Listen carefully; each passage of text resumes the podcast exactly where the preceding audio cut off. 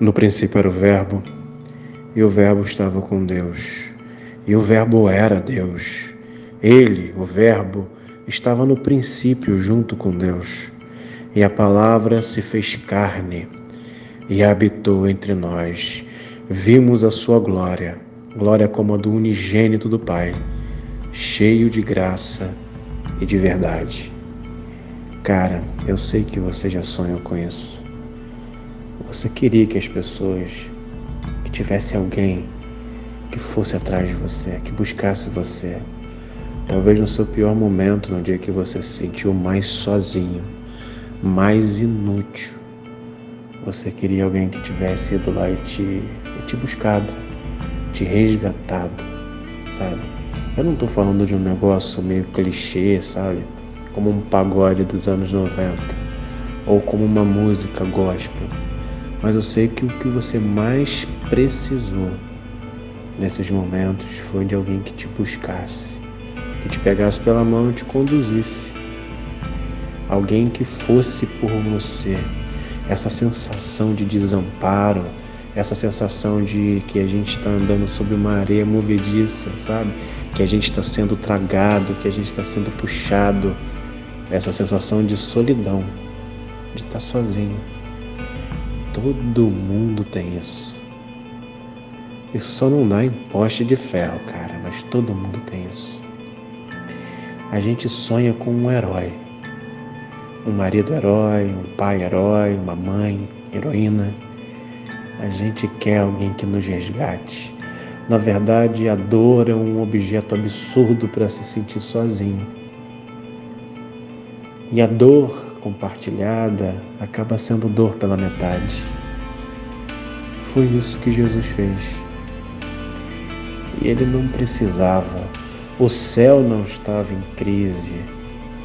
Os mundos espirituais, a habitação de Deus, o lugar do Altíssimo, o grande trono branco não estava em crise.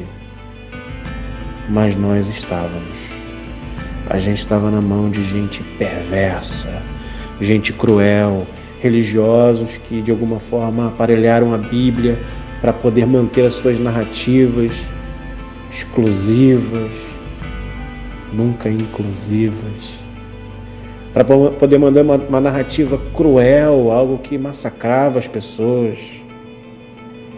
E a lei parou de dar conta da vida.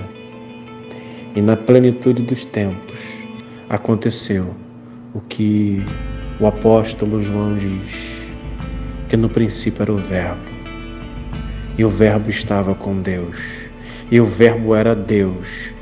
Ele, o Verbo, estava no princípio com Deus, e o Verbo se fez carne e habitou entre nós. Vimos a sua glória, glória como a do unigênito do Pai, cheio de graça e de verdade. É Deus nos buscando para si.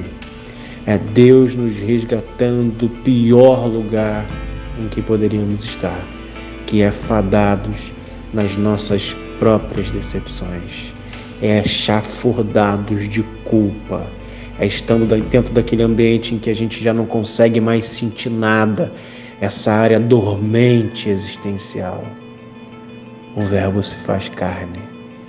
Ele escolhe por nós ele decide pela humanidade. Ele escolhe habitar no meio da carne, do sangue, do sêmen. Ele se faz carne. Ele escolhe por você. E você que estava todo romântico, romântica, esperando um grande amor, continue. Eu acredito que você pode encontrar. Mas amor maior que abandone o seu lugar de domínio, de reinado, para habitar no meio da dor, do sangue, do sofrimento. Não existe amor maior do que esse.